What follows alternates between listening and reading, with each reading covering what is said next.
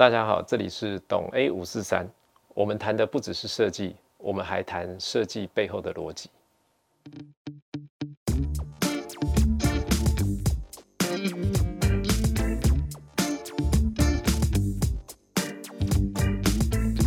设计师做的价值就是你要去买他的专业，你要去买他的图，买他的设计，买他的想法，哦，而不是去去否定他的想法。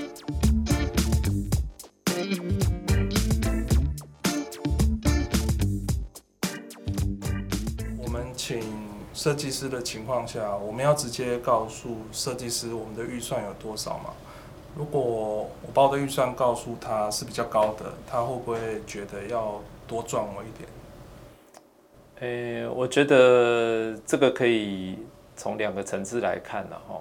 如果是以我们公司的角度来看，我们公司的做法是收设计费跟工程费。那设计它是一个合约，工程是一个合约，所以今天不论你的呃，你的预算是多少？哦，我们的设计费大概就会是在那里，它会跟着你的评述，或者是我们跟着我们的工作的内容来做报价，并不会因为你的预算比较高，所以我们的设计费变高。哦，这个是第一点。那再过来就是说，一般的设计公司，它可能就是设计一定要含带工程，当然你就肯定会有这个疑虑了，就是当它含带工程的时候，我就要多赚你一点，这很正常。哦，因为钱在那里，谁不要？哦，我们的做法。为什么会是这样子？就是说，我们把设计跟工程切开。当我们的设计图完成之后，哦，我们的工程单位会做报价。那当然，您也可以找你自己信任的工班再做一次报价，然后来做比价。哦啊，当然，我们也会希望你找的工班是看得懂图、能够沟通啊，也有品质的。那这样子来讲的话呢，在这一个比较完整的基准之下，哦，去做比价的话，我认为是比较公平的。那对你来讲也会比较好。那话讲回来，就是说，那这样子我会不会多赚你钱？以我们公司的这个逻辑来看的话呢，我们的工程费用是透明的哦，也就是说，你一样可以找另外一个工班做比价的这个状态之下，比较不会有这个问题。当然，也有人就说啊，我就是没有认识工班啊，我一定要让你们来做做设计，因为我就是没有认识嘛，所以我希望你们的就是设计含带着工程一起来做处理，呃，这也是都 OK 的。我们在报价的这个过程中，我们都会请两到三组的工班来做报价。那这个报价也会让你们看到，也都让你们去做比价。你想要找哪一个？那我们也会建议你说，你用其实用哪一个工班会比较恰当。所以呃，别人会不会多赚你，我不知道哦。啊，在我们公司的做法是这样公开透明的做法，那就可以给你们参考看看。这样。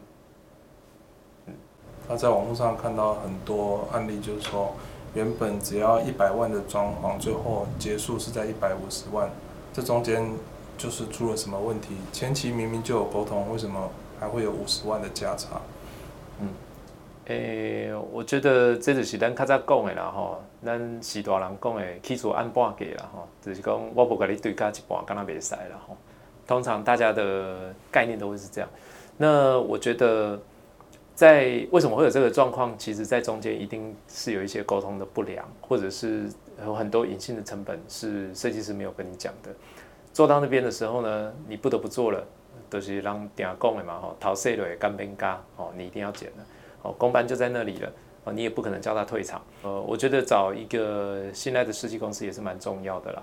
会不会追加减？哦，我们公司多多少少也都会追加，好，也曾经也不要说曾经了。我们也常常追减哦，像我们最近执行一个案子，它的总工程款出来了以后，我们追减了快要八十几万、八九十万这样。那当然业主听了就很开心啦，哦，这个就是我我们在做这个过程之中，我们可以努力的。当然追加的状况还是会有的，因为有的时候我们考量到的东西，我们认为这样就好了，但是有的时候业主会觉得说不行，我觉得这个要更好。那它就会产生一些追加的状况产生，所以就是说，呃，为什么都会这样子？如果按图施工的话，它不应该有追加的状况。如果说在这个过程中，你对于这个东西觉得品质不够好，你想要再做更好的安排的话，那肯定要追加。那这个就是要去谈的，那就是说，啊，那到底为什么会追加？在这个设计上的沟通过程中。为什么会产生这样的状况？这个我认为是要去理清的了。我以前举过一个例子哈，就是说我常常会跟业主讲，你今天哈，你们为什么会找我们做设计？因为你们信任我们的美感，啊，你觉得我们的美感很漂亮，因为秦年间做的东西很美，所以呢啊，而且你们的想法很有想法，所以我找你们做。然后做了以后呢，啊，他跟我们签约了，哇，好好棒好棒。然后签约了之后呢，你开始加入你自己的想法，告诉我们说你觉得这样不美，我就觉得很奇怪哦。你不是就是打你自己的嘴巴吗？就是你找我们做设计，然后结果你就是信任我们的美感，然后再来说我们做的不漂亮，那这到底是怎么回事？哦，有时候我会搞不懂这个问题。那当然，在业主的角度，他就觉得说，其实其实真的很很多时候就是你换个角度，你换一个角色，你就换个脑袋。哦，呃，像我们有一些业主也是啊，就是。哎，我们的案子已经做完了，三 D 已经确认了，然后看到我们别的案子，就说：“哎，我觉得那样也很漂亮，哎，那我可不可以回来做这件事情？”我认为这个并不是这样做的。如果那个案子的样子回来到你的案子上，你可能也无法接受。好，因为其实你自己本身就是一个没有办法接受的人啊。有的时候也真的不是能力不足啊，就是业主他的心可能就是随风飘这样子哦，一下这样子，一下东一下西。哎，这的确也是都会发生了哈。那有遇到的时候，其实我觉得，呃，有一点很重要，就是你要知道说，我不是设计能力不足哦，是因为业主的关系。这点我觉得你要把它放在心上，就是说，呃，我知道我自己可以，只是因为业主他不断的改变。但是我们呃，在业主改变的这件事情上，我们还是要秉持着耐心哦，以及一些恒心哦，去面对它哦。那当然。我们在说明的过程中，呃，可能要再更仔细一点，让他去了解到说，呃，其实你想要的东西会是什么。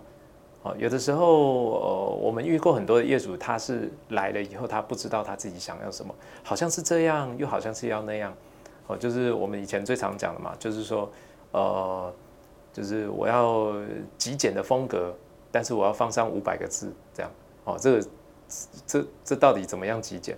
哦，所以就变成说，呃，在这个过程中，我们就是要去理解说，呃，要去跟业主讲说，其实你的需求有的时候是矛盾的，或者是你自己的想法其实是矛盾的，呃，所以我也常跟设计师讲说，我们应该真正要加强的部分，并不是你的设计能力，反而是你自己在跟业主之间的沟通的能力。哦，所以，呃，我认为。呃，好的设计师并不是真的很会画图，而是他是一个很会沟通的人。